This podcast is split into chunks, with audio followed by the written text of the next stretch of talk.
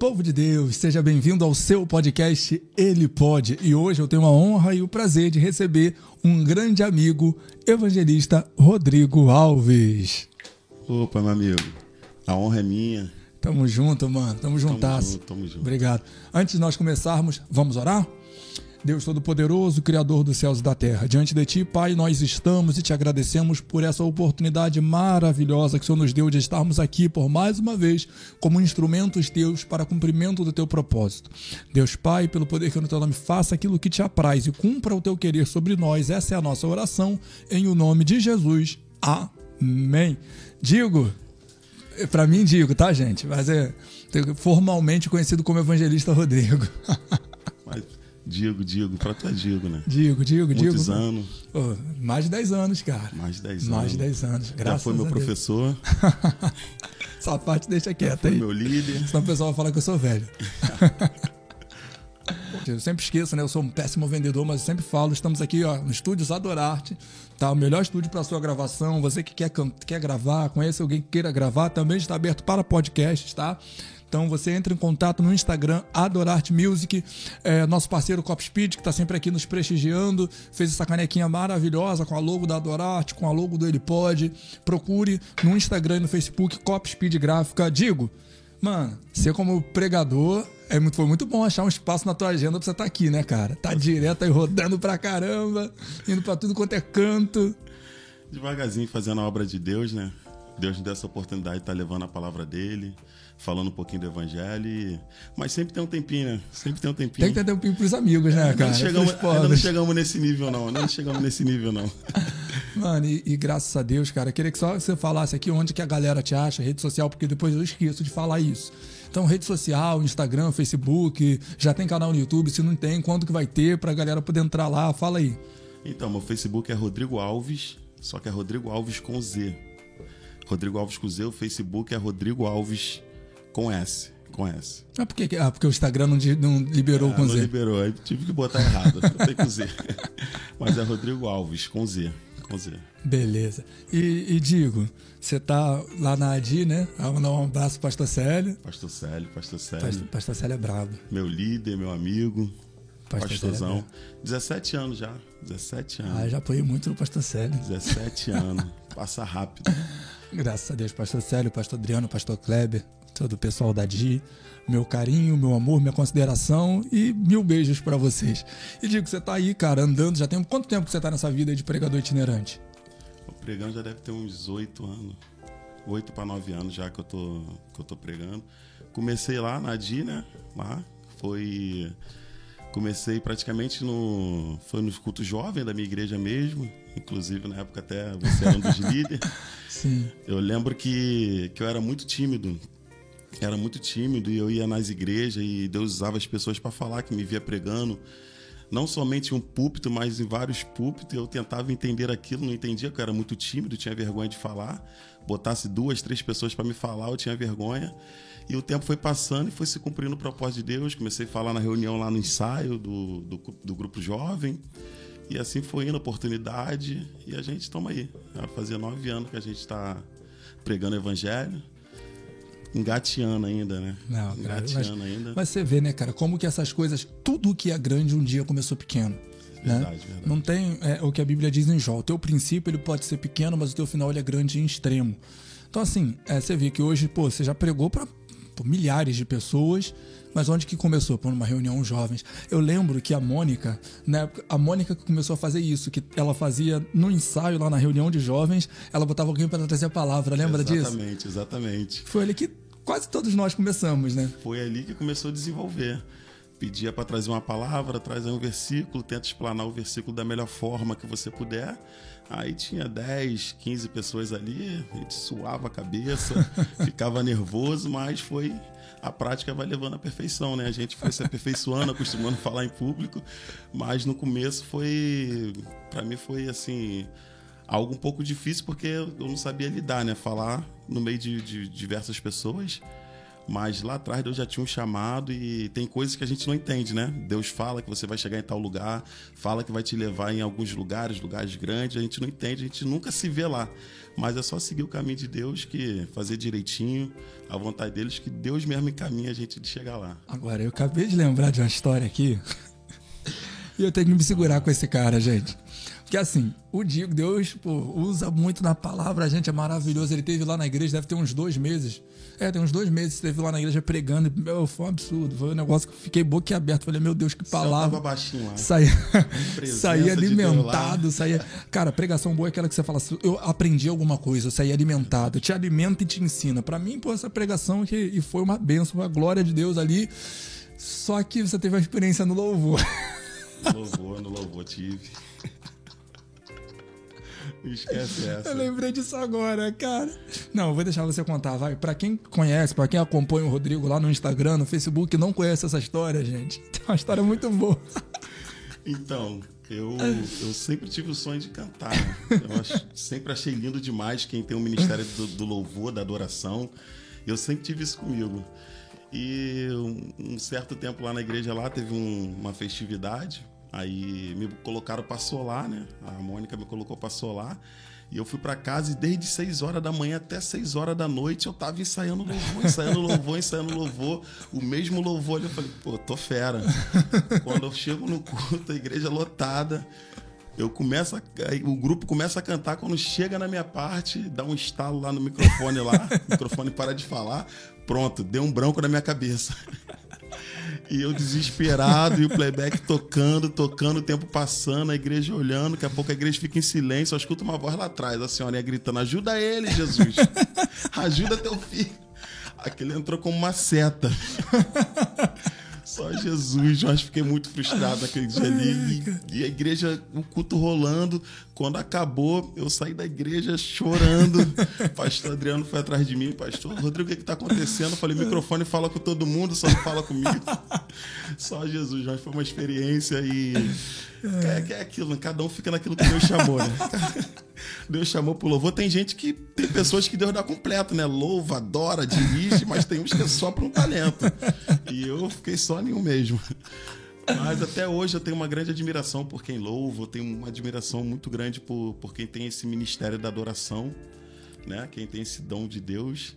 Ainda mais quando vem completo de uma vida de, de fidelidade a Deus, é. ainda conhecimento da palavra, não é somente cantar, mas. É, é, é, o mais importante, né? É o mais importante, porque assim, é, Deus usa, gente, Deus usa. É, eu sempre falo isso aqui, cara. Deus usa quem ele quer usar. Ele pode usar, ele usa uma mula lá, um balão, ele usa quem ele quiser. O problema é quando a pessoa não. Quando o discurso não condiz com a vida, aquela pessoa é usada, todo mundo da igreja sai alimentado e ela mesma sai vazia. Verdade, verdade. Quando você não, quando o seu discurso, a sua vida não condiz com o seu discurso, né?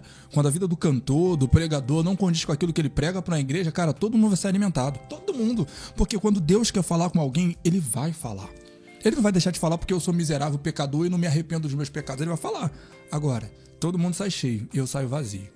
E fica fácil quando a gente prega aquilo que a gente vive, né? Quando a gente está dentro de um contexto que a gente passou por aquilo ali. Uma coisa que meu pastor falou comigo bem no começo, do, quando comecei a ministrar, ele falou: Rodrigo, você quer ser um grande pregador da palavra? E eu nunca mais esqueço isso. Ele falou: prega o que vive e vive o que prega. Prega o que vive e vive o que prega. Só sabe a dor de passar num deserto, quem um dia passou no deserto, só sabe a dor de um vale, quem já passou pelo vale, só sabe o preço de, da renúncia, quem já renunciou. Agora, quem vive uma vida de qualquer forma, pregar até prega, mas não consegue se manter muito tempo. É. Não consegue. Porque a vida da pregação no altar, eu costumo dizer que nada mais é do que um reflexo da vida que ele tem no seu cotidiano, do devocional que ele tem de oração, das renúncias que ele tem, do momento que ele tem no particular com Deus. Isso reflete muito no, no, no que ele faz no altar. Verdade. E, cara, você falou uma palavra fundamental. Você falou não consegue se manter. E é justamente isso. Cristo disse o seguinte, lá em João capítulo 15: Eu sou a videira meu, vocês as varas, meu pai é o lavrador. Toda aquela que está em mim e dá fruto, meu pai limpa para que dê mais fruto. Toda aquela que está em mim não dá fruto, meu pai arranca. Então o que Cristo está falando? É possível pessoas estarem em Cristo e não frutificarem. Só que elas até ficam, mas não se mantêm, porque o pai arranca. Entendeu? Então eu acho que essa palavra de permanecer é quem não dá o fruto realmente, o fruto digno de arrependimento não consegue permanecer. Mas eu não quero levar para o assunto sério ainda não. Ainda quero que você conte. E, cara, essa, essa, essa, vida de itinerância te proporciona muitas experiências, né, cara? Algumas boas, outras meio traumáticas. Verdade. A gente passa por muita experiência e em certo ponto da minha, da minha trajetória pregando o evangelho, tem momento que a gente passa por diversas fases. Tem fase que a gente está naquela empolgação, naquela firmeza, buscando, orando, e tem momento que a gente está meio que passando pelos processos da vida. Mas quando se trata de uma agenda, de pregar, de pregar a palavra, eu aprendi isso exatamente com você, com meus pastores, que é uma coisa muito séria. Não é somente pregar, não é um profissional do altar. A gente tem que ter uma Nossa, vida de oração, é a gente tem que ter uma vida de renúncia, tem que ter oração, tem que ter jejum. Então eu aprendi isso lá atrás. Aprendi isso lá atrás. Então toda vez que eu tenho um convite para me pregar, é o momento que eu me separo, é o momento que eu oro, é o momento que eu jejum. E tem hora que isso me segurou por diversas vezes, porque quando me faltava isso, aparecia uma agenda. E como eu aprendi assim, eu buscava esse caminho da oração. Deus, o que o Senhor quer falar com a sua igreja? Porque a gente sabe que na igreja entra pessoas de diversos problemas. Diversos problemas, querendo ouvir a voz de Deus. Então, eu sempre deixei isso fluir dentro de mim. Deus, fala aquilo que o Senhor quer. Já teve vezes de eu chegar no culto e Deus ele mudar totalmente a ministração, aquilo que Deus queria falar. Deus trazer outra coisa que eu abrir a Bíblia e falar é aqui, eu pregar e fluir. Então sempre fui sensível a, em relação a isso, falar, falar daquilo que Deus coloca de fato no meu coração, não aquilo que vai dar certo, né? É, porque, verdade. porque hoje em dia a gente, porque você vai pregando, a gente acaba sabendo alguns né, alguns meios, algumas é. técnicas de, de fazer dar certo. E não é bem assim. É falar daquilo que Deus quer. Independente de ter glória, de, de não ter glória. Porque o que é a pregação do Evangelho? A pregação do Evangelho é anunciar as boas novas anunciar o, o, reino de Deus. E o reino de Deus não é somente bênção. Verdade. Não é somente exaltação. Não é somente cura. Quando ele quer curar, ele cura. Quando ele não quer curar, ele não cura. Mas dentro disso existe um propósito maior, que é a salvação. É isso que a gente tem que entender. A gente tem que entender que nos processos que a gente tem como evangelho, evangélico, a gente passa por diversos momentos, momento de dor, momento de traição, momento de abandono, e a gente tem que entender que acima disso tudo tem um propósito maior. É bom a gente conseguir um bom emprego, é, receber uma boa porta de emprego, receber bênçãos, ótimo, demais. Mas a gente tem que entender que mesmo que isso não aconteça, nós temos que permanecer firme. Temos Verdade. que permanecer convicto daquilo que Deus tem na nossa vida. É bom receber pregador porque uma hora ele vai pregar, cara. o pregador ele começa a pregar e eu gosto, cara. Eu gosto porque é justamente isso. Nosso, o nosso intuito aqui, é claro, por muitas das vezes a gente aqui acaba apontando muitas falhas da igreja. A gente aponta, mas a gente aponta, gente, não é como se a gente tivesse de um alto de um patamar apontando, não. Quando a gente está apontando falha da igreja, toda vez que o ele pode, vou falar olhando para a câmera agora, toda vez que o ele pode está apontando uma falha da igreja, ele está olhando no espelho. Toda vez que o Samuel está apontando uma falha da igreja, eu não estou olhando para você, eu estou olhando para o espelho, porque nós so, juntos somos a igreja.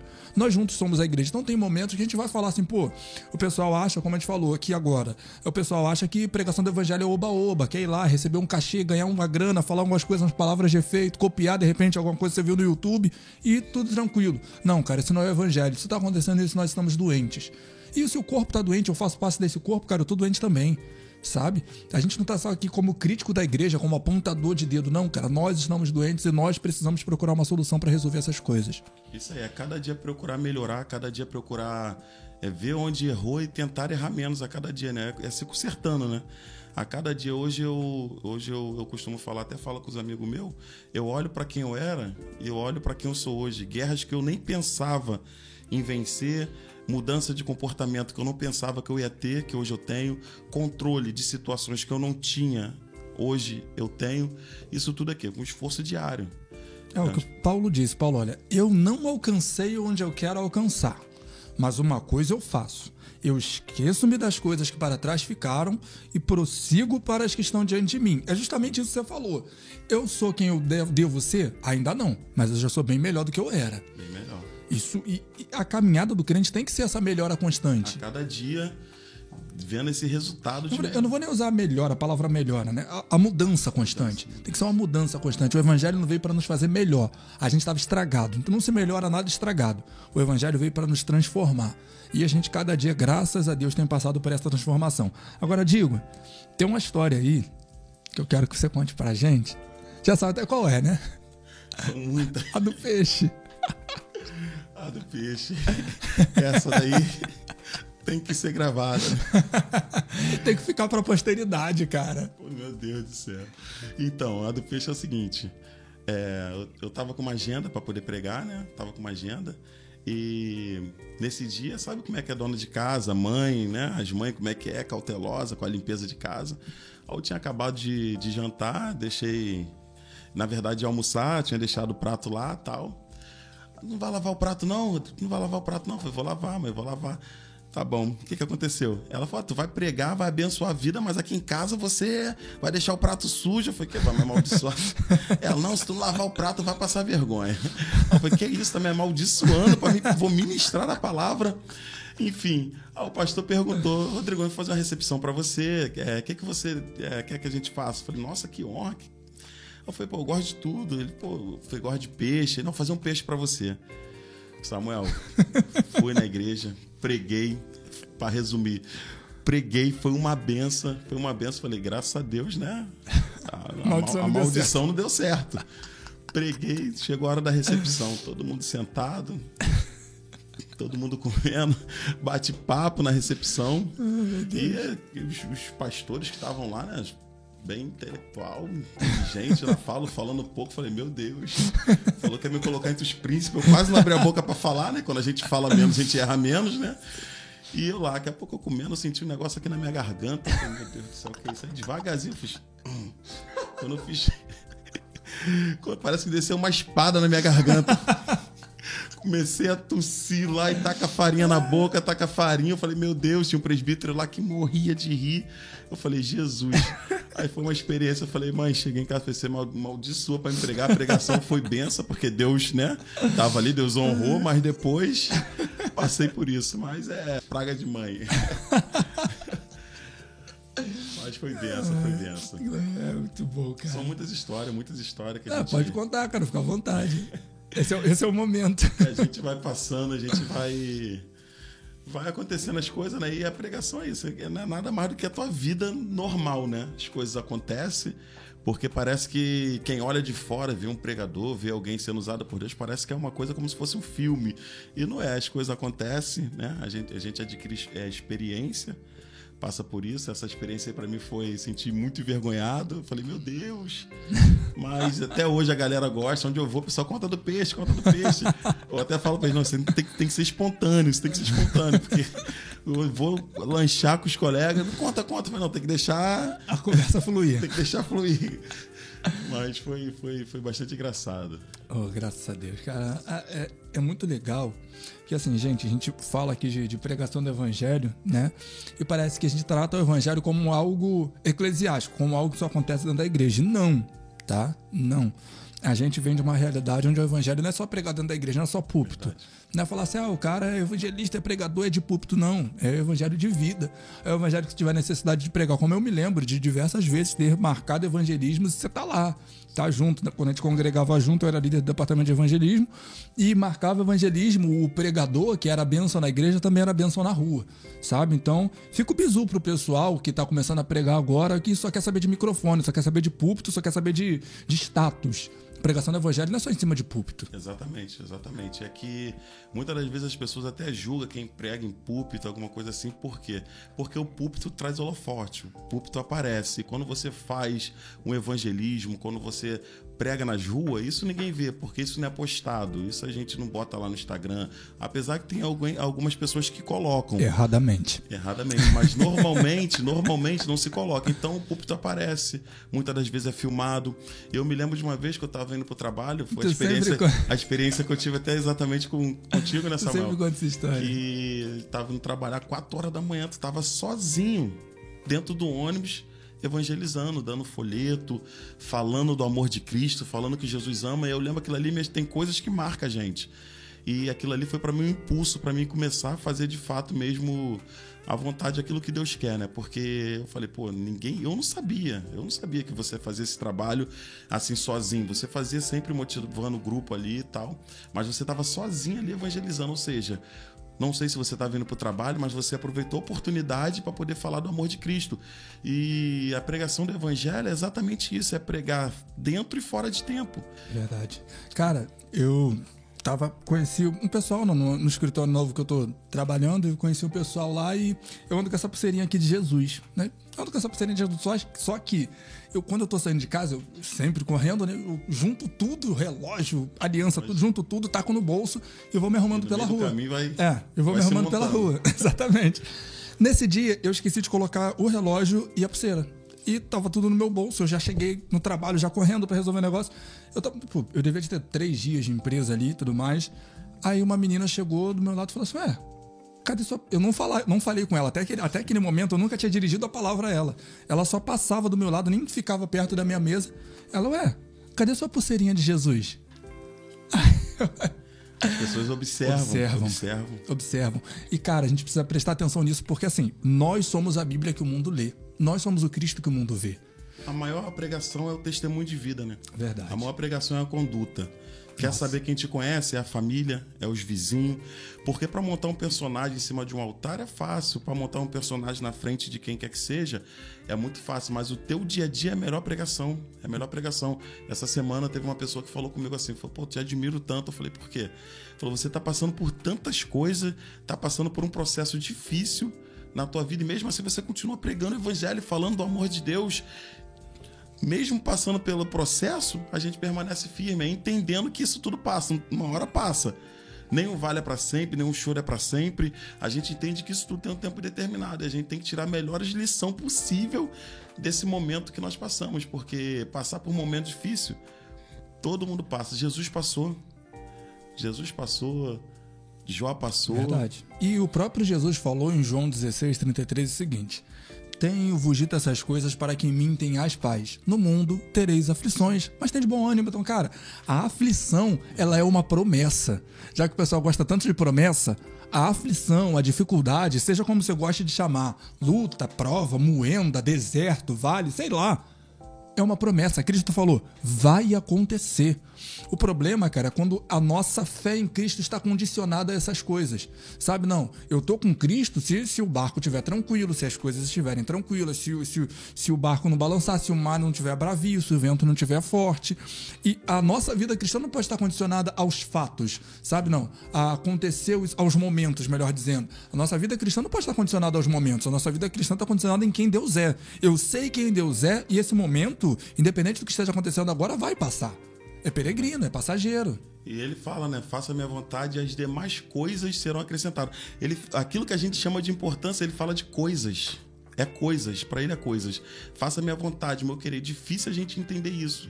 Fazer a vontade de Deus, o querer de Deus e a gente quer que aconteça no nosso tempo, a gente quer que a benção chegue, a gente não quer permanecer na prova, mas se o próprio Jesus, a Bíblia diz no livro de Lucas, capítulo 22, versículo de número 39, que quando Jesus ele vai para o Getsemane ou para o Monte das Oliveiras, que Lucas, Marcos e João fala que é Oliveira, fala que é Monte, é Monte Getsemane, é o mesmo lugar. Jesus ele estava em agonia. O texto diz que Jesus estava orando, mas também diz que ele estava em grande agonia. E o que me chama a atenção é que quando Jesus está em muita agonia, ao invés de ele querer que a benção chegue logo ou querer se distrair com outras coisas, a Bíblia diz que ele intensifica a oração. Ou seja, ele se achega mais para perto de Deus. E a Bíblia diz que ele transpirava sangue. Transpirava sangue. Eu acredito que naquele momento ali, ele sentiu paz ele sentiu paz. Porque no meio das aflições que a gente tem, a oração nos traz paz. Esse contato que a gente tem com Deus nos traz paz. O que me chama a atenção é a oração que ele fez. Ele fala: se for possível, passa de mim esse cálice. Ou seja, estava doendo, tá difícil, mas se não for, seja feita a sua vontade. Tá aí uma, uma oração que ninguém quer fazer. Seja feita a sua vontade. Por que ninguém quer fazer? Porque a vontade de Deus faz a gente terminar relacionamento, a vontade de Deus faz a gente fazer de amizade que não está agradando a Ele, a vontade de Deus tira pessoas que a gente não quer que saia do nosso convívio, mas a vontade de Deus tira pessoas que não levam a gente para lugar nenhum, ou seja, pessoas que não faz a gente crescer. Então é o tipo de oração que, ninguém quer fazer, né? Faça, seja é. feita a sua vontade. Mas se você parar para prestar atenção, esse foi o padrão de oração que Cristo nos ensinou lá em Mateus 6, né? Que a gente chama de oração do Pai Nosso, que na verdade não tem esse nome, mas ficou conhecido como esse nome, então, atendendo à convenção social, vamos lá. Pai Nosso que está no céu, santificado seja o teu nome, venha a nós o teu reino, seja feita a tua então, cara, isso me mostra que a oração não é só a forma de eu passar para Deus a minha vontade, mas é a forma de eu conhecer a vontade de Deus para mim. Sabe? Eu acho que a oração é aquele momento que eu sento com a minha listinha e falo, Deus, ó, eu quero isso, eu quero isso, eu quero aquilo, eu quero aquilo, eu quero aquilo. E Cristo falou assim: não, seja feita a tua vontade. E você falou de uma coisa de Cristo sentir paz, sabe? Eu acredito que justamente aquele momento de oração que deu base para Cristo passar por tudo aquilo que ele haveria de passar sem abrir a boca. Eu acho que esse momento de oração foi crucial para que Cristo conseguisse suportar tudo aquilo que ele suportou, porque meu irmão, não foi pouca coisa ele sabia que havia um propósito maior, né? Havia um propósito maior. E como 100% homem, ele sentiu essa aflição. O texto diz que ele estava em agonia, mas ele intercede, ele intensifica a oração. Ele fala: Seja feita a sua vontade. A vontade de Deus sempre é a melhor opção que nós temos. A gente, nós queremos sempre a nossa vontade, o nosso querer. E quantas das vezes, se a gente for parar para pensar na trajetória, pelo menos eu falo por mim mesmo, todas as vezes que eu quis a minha vontade. Quebrou a cara. Quebrei a cara. Então, se a gente for parar para pensar, quando a gente não faz a vontade de Deus, a gente perde tempo. A gente dá volta, dá volta, dá volta.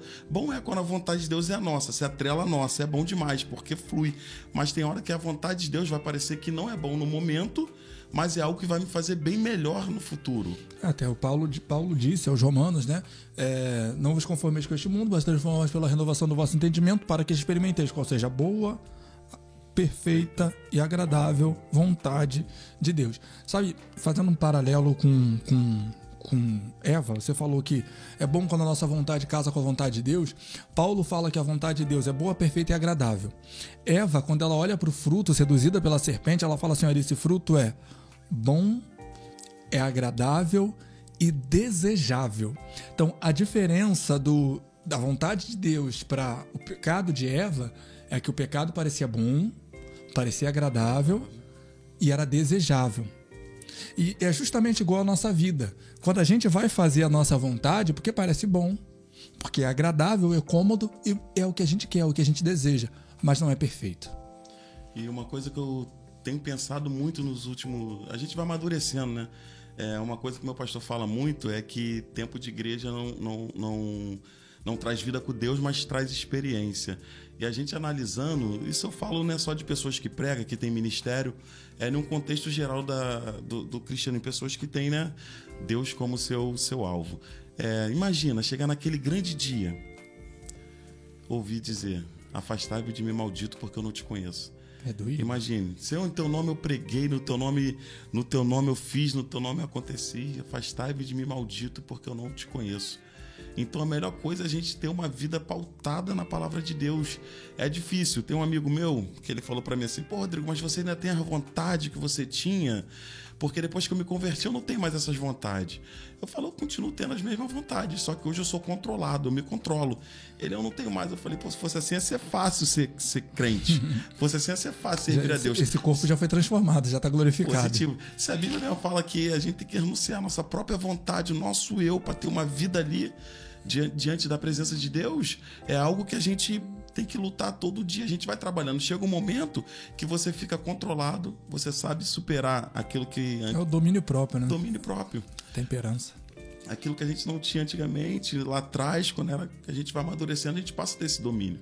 Verdade. E assim, as lutas que nós temos hoje, muito provável, né? As dificuldades, as coisas contra as quais nós lutamos hoje, provavelmente serão as mesmas que nós lutaremos amanhã, só que amanhã com mais intensidade. Mais intensidade. Assim, a, a nossa vida, como disse Paulo lá em Romanos 6, 7, é uma intensa luta entre a carne e o espírito. E vence quem alimentar mais.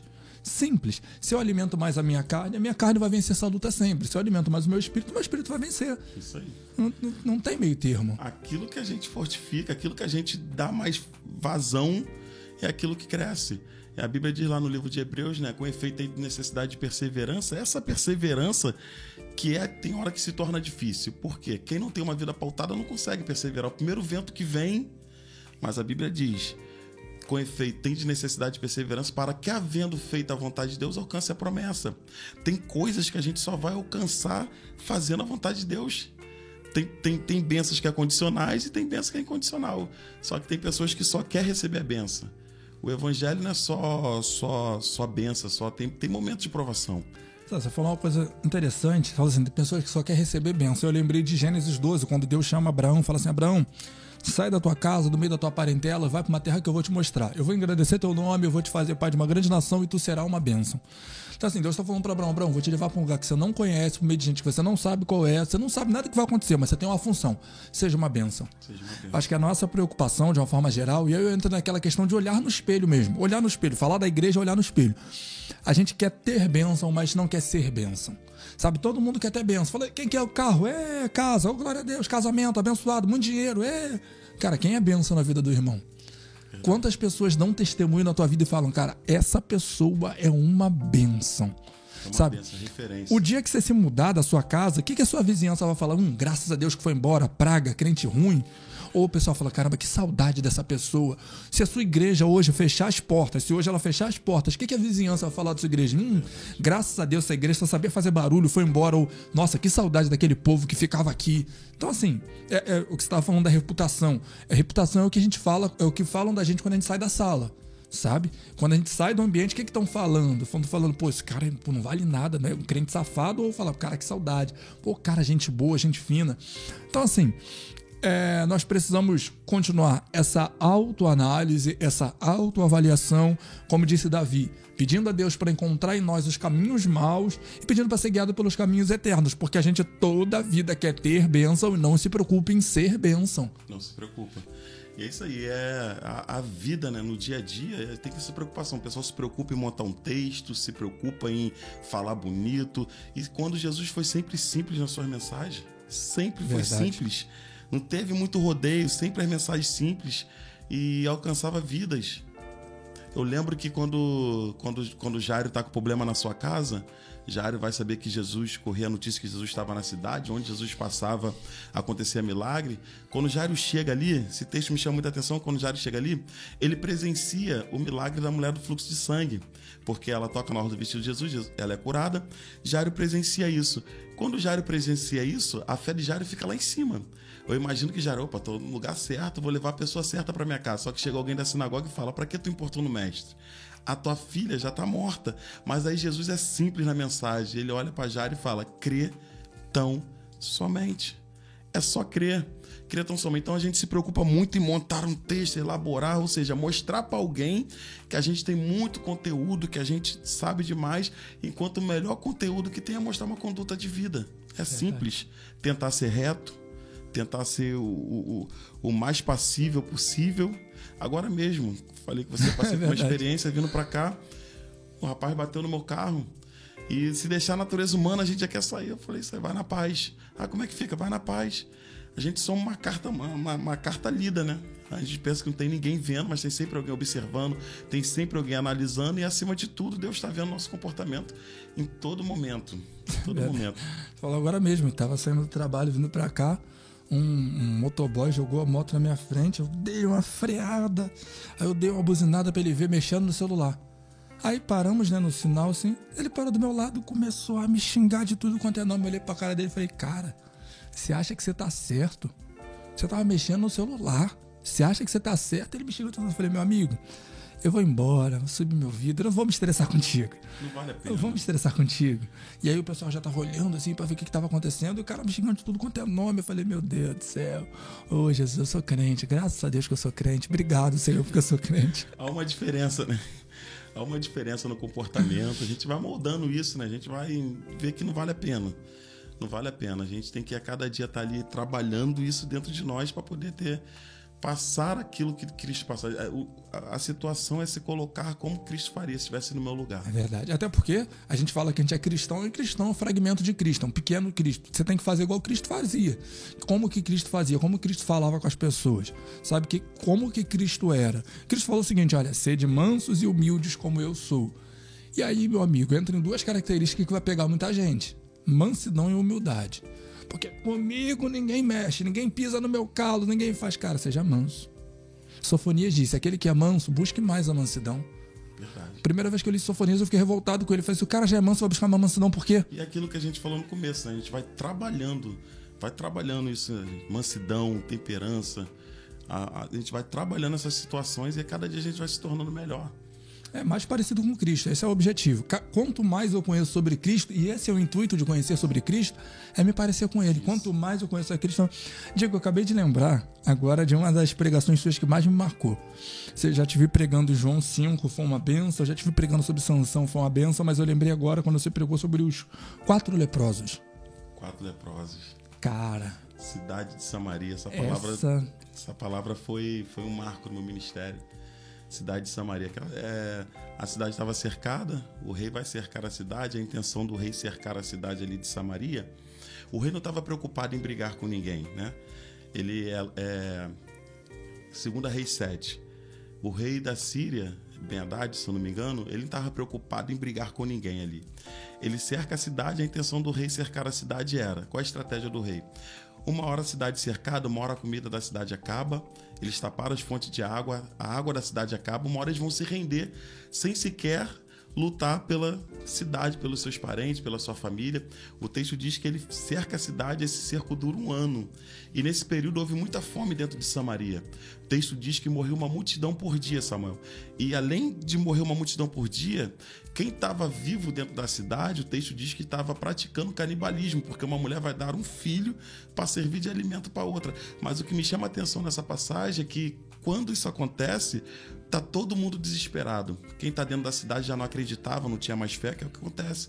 Quando passamos por uma aprovação, ou a aprovação se intensifica, eu não sei contigo, mas comigo não tem esse negócio de passou por uma benção, por uma prova, a benção chega. Depois de uma prova, vem sempre outra prova. Depois de uma luta, vem sempre outra luta.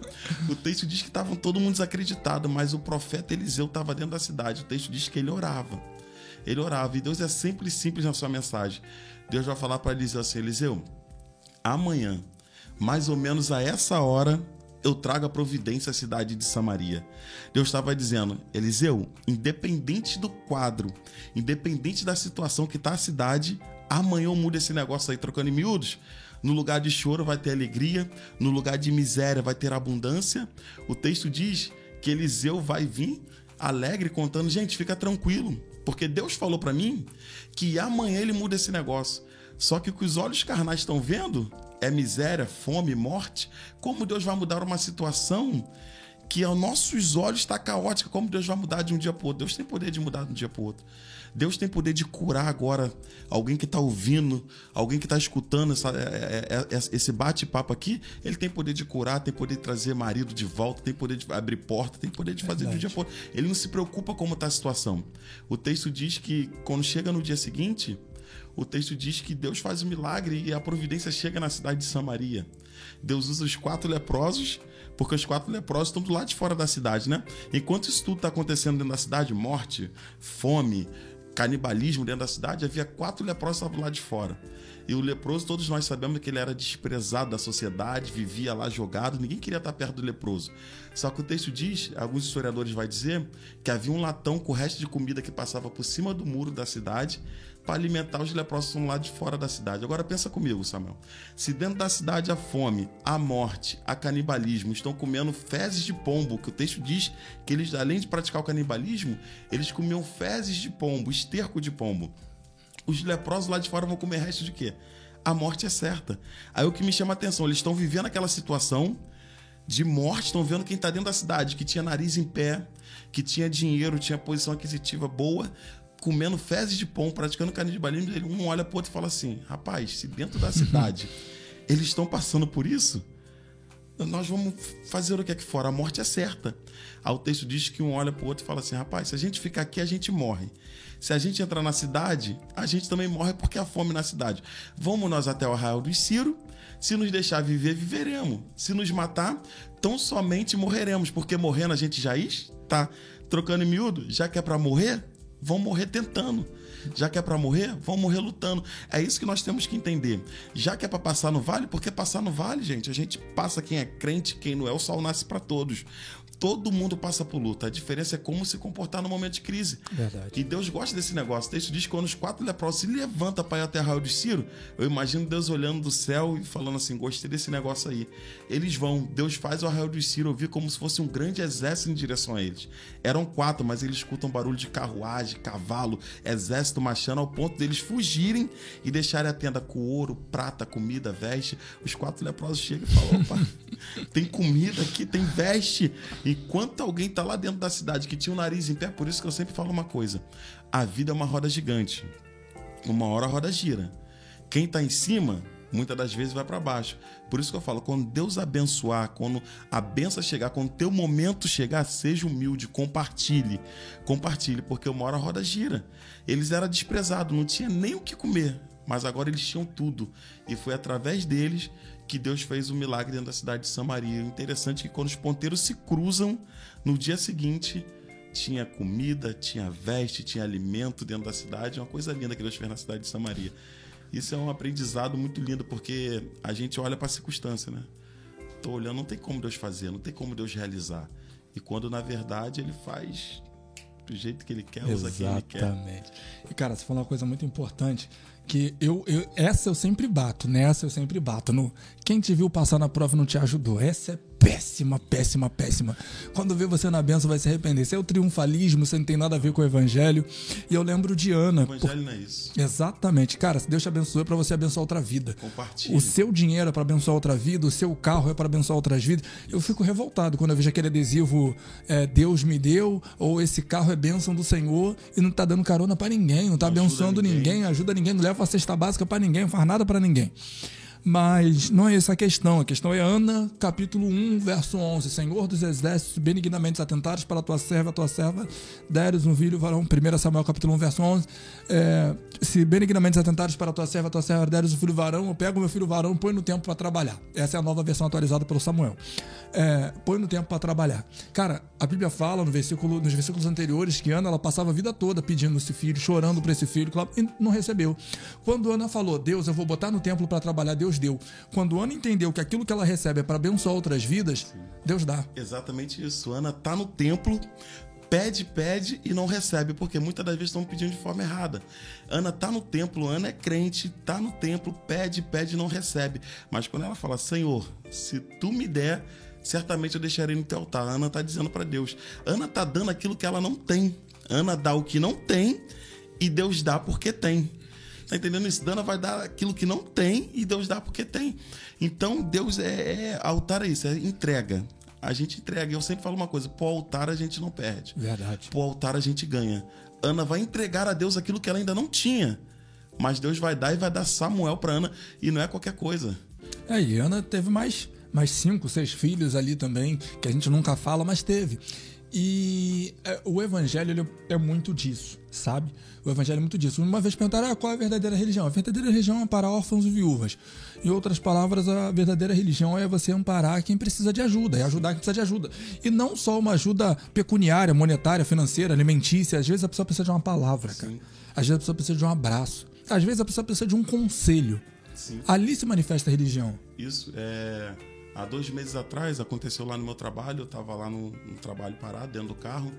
Aí um rapaz bateu no carro lá, bateu, estava desesperado. Ele falou: Rodrigo, é, o meu filho saiu de casa, surtou, teve um problema lá de relacionamento.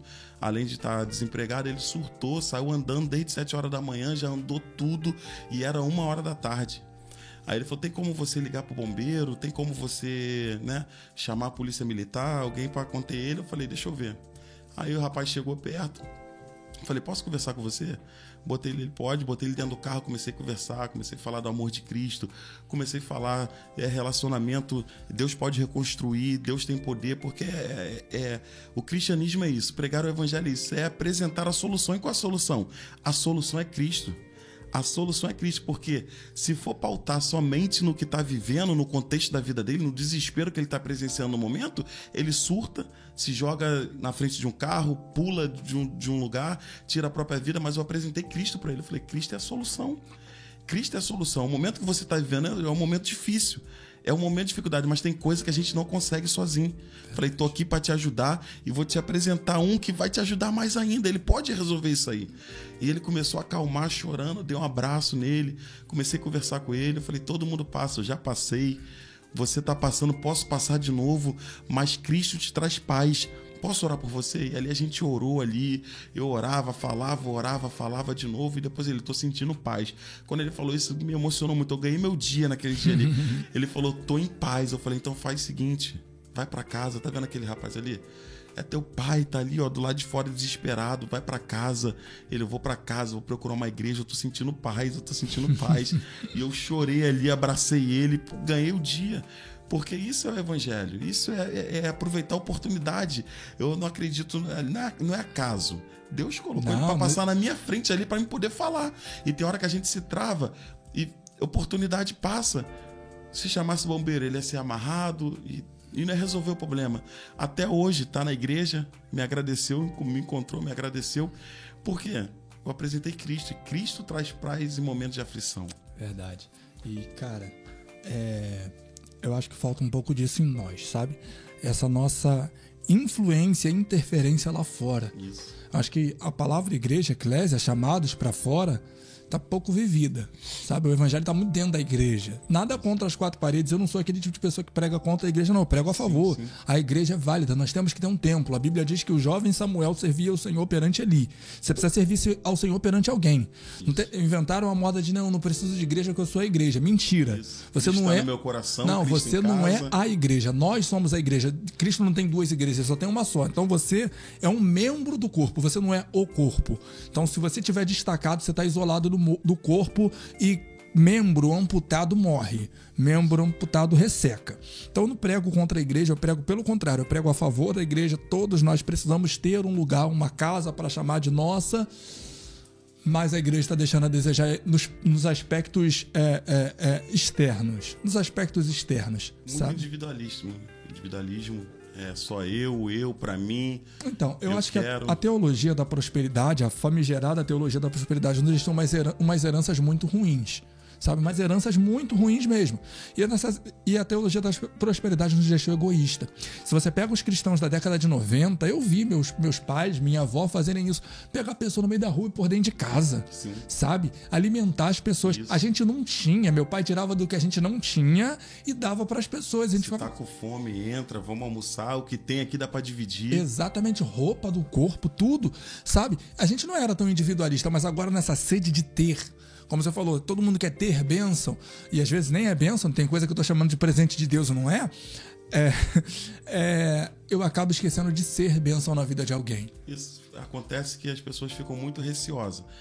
Ah, o que vai fazer? O que vai fazer com o dinheiro que eu dei? O que vai fazer com, a, com, a, com, não aquilo, com aquilo que eu dei? Não interessa. não interessa. Desde o momento que você deu a questão, é, o que, é a questão que eu penso em relação à oferta. Não importa o que o dirigente, o que o líder vai fazer, desde o momento que você colocou no altar a semente. É a tua fé com Deus. Aí a pessoa, no particular da pessoa com Deus, cabe a Deus cobrar. Então nós temos que continuar fazendo, dar de comer, compartilhar fazer como Deus, Jesus fez, né? Na Mas eu acho que isso virou uma muleta, digo. Eu acho que virou uma muleta pra gente não fazer. Ah, eu não vou. O cara bateu no meu vidro lá no sinal pedindo uma moedinha. Ah, não vou dar, não sei pra que, que vai usar. Vai usar droga. É uma muleta. É, uma muleta. é pra não fazer. Isso. Dá, cara. Não, mas eu não dou dinheiro porque ele vai usar droga, vai fazer aquilo. Você fez a sua parte. Ó, eu te conto, a gente já tá caminhando pro final, mas eu preciso contar essa experiência. E, cara, no caminho das drogas, no caminho das drogas, eu, eu encontrei uma pessoa, estava no, no, ônibus, no BRT, e estávamos conversando, na época eu trabalhava no Recreio, vinha para Campo Grande, e nós estávamos conversando ali, pá, eu me meti na conversa dos outros, resumindo aqui, eu me meti na conversa dos outros, não estava lá, mas começaram a falar do meu lado, e tem vezes que as pessoas abrem as portas para o evangelho e tu tem que entrar. Aproveita a oportunidade. Ah, óbvio, não vai perder a oportunidade não de falar o quê? Jesus, vamos embora.